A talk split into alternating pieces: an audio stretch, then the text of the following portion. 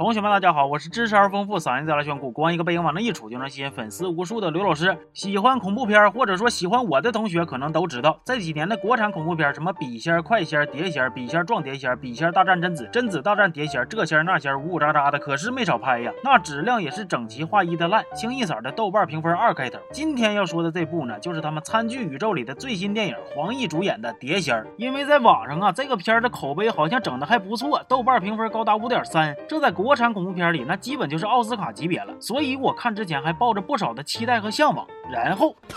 故事一开始是这样子的：黄奕饰演的这个孟瑶是一名单身母亲，刚从中介手里边租了一个便宜喽嗖的房子，然后在收拾屋子的时候呢，她和她闺女就发现了这套碟仙的设备。当时俩人也没理会。晚上，孟瑶给她闺女哄睡着了，就化个妆开直播讲鬼故事。哎呀，半拉同行啊！完了，下播前他还特意解释说，恐怖故事啊都是可以用科学解释的。如果大伙感兴趣，可以去关注我那两个专门研究灵异事件的朋友。哎，等会儿你是不是跟我俩搁这恰饭呢？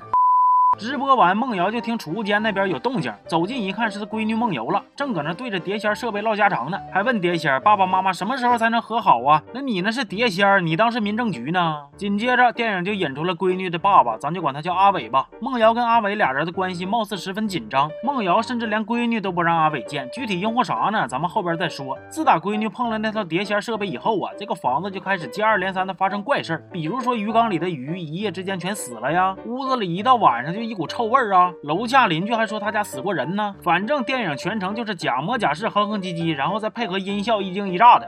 哎我操！但即使是这样，孟瑶依旧是一名坚定的唯物主义者。他把那俩用科学解释灵异现象的朋友找了过来，打算重拳出击。搁屋里边装上带温度感应的相机，有低于设定温度的东西路过，相机就会自动拍照，就要看看到底是啥玩意在作妖。接着他们就在那等着，等着，等着，等到夜深了，人静了，突然相机开始接二连三的有反应了，在屋里边嘁哩咔嚓、稀里哗啦的一顿拍。监控画面是显示一个不知道是什么玩意的玩意疾驰而入，以迅雷不及掩耳之势驶过客厅，迈过走廊，直奔他们待的卧室而来。门缓缓的打开了，谜底终于就要揭晓了。这个不知道是什么玩意的玩意，是曾经的刘老师二维码。其实啊，啥也没有，就是天冷了，夜凉了，一股低温的小风穿堂了。哎呦我去了，这他妈就是走进科学呀！哎，不是你俩刚才不还信誓旦旦的要科学捉鬼吗？这咋还吓这样呢？这么没没能的，你完蛋了！但是第二天，梦瑶他们娘俩又遇到了一连串的灵异事件，朦胧之中仿佛还看到了上吊的尸体，俩人大气儿都不敢喘，那家伙憋的呀，相当难受。紧急关头，闺女给阿伟打了个电话，阿伟把他俩都接到了家里，然后自己跑公司睡去了。完了，梦瑶往这一躺。感觉到往事如烟，想起从前那年的他还是个学生，风华正茂，素面朝天，要多纯洁有多……嗯，也不是。从他手里拿着的物品以及神色，我们不难推断出发生了什么。可是阿伟不但要出国留学，还说出了我们没有能力抚养一个孩子这种垃圾话。对此，刘老师只想说。但是孟瑶最后还是决定把孩子留下，然后独自抚养。故事回到现在，孟瑶一觉醒来后，发现闺女浑身是汗，咋招呼也不行，嘴里还叨叨咕咕的念叨碟仙儿。于是她赶紧找了房东老太太，问问碟仙儿到底是咋回事。老太太说，这个碟仙儿非常邪性，只要有人玩了碟仙儿，就会在七天之内被折磨致死。老太太的闺女就是这样死的，而唯一的解决办法就是找另一个人来玩，转移诅咒。行啊，你当观众全都没看过《午夜凶铃》呢，是不是？听完这个话呀，孟瑶就决定替闺女承受这一。切，立马就回到房间玩碟仙去了。结果玩玩还开始嚷沙子了，一急眼还给这个碟子给碎了，碟子底下那板子也扔了。这一扔可倒好啊，板子把墙砸个窟窿，里边有暗格。梦瑶顺势把墙凿开，八十八。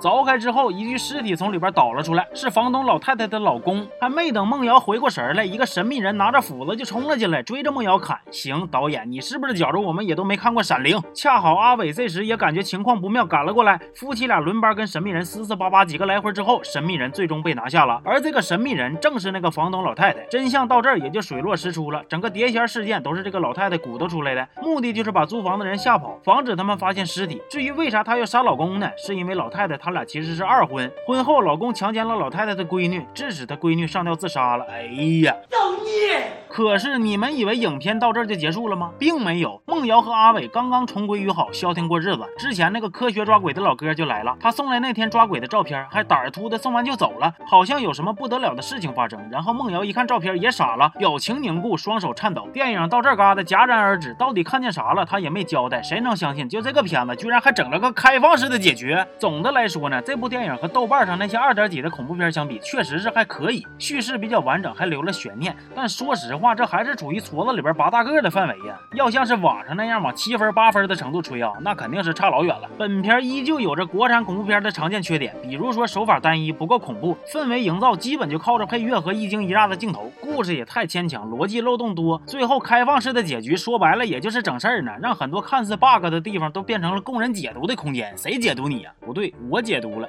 咱也不知道啊，就这个餐具宇宙以后还会不会扩军了？有本事你们就把啥刀叉、筷子、笼屉全给安排上，然后另一边再整个啥墨仙儿啊、纸仙儿啊、砚仙儿啊，出一部餐具联盟大战文房四宝，最后再来个贞子大战。呃，拉倒吧，贞子说你们干吧，我山村贞子就想安静的过日子，行吧？这期就说到这儿了，我是刘老师，咱们下期见啊。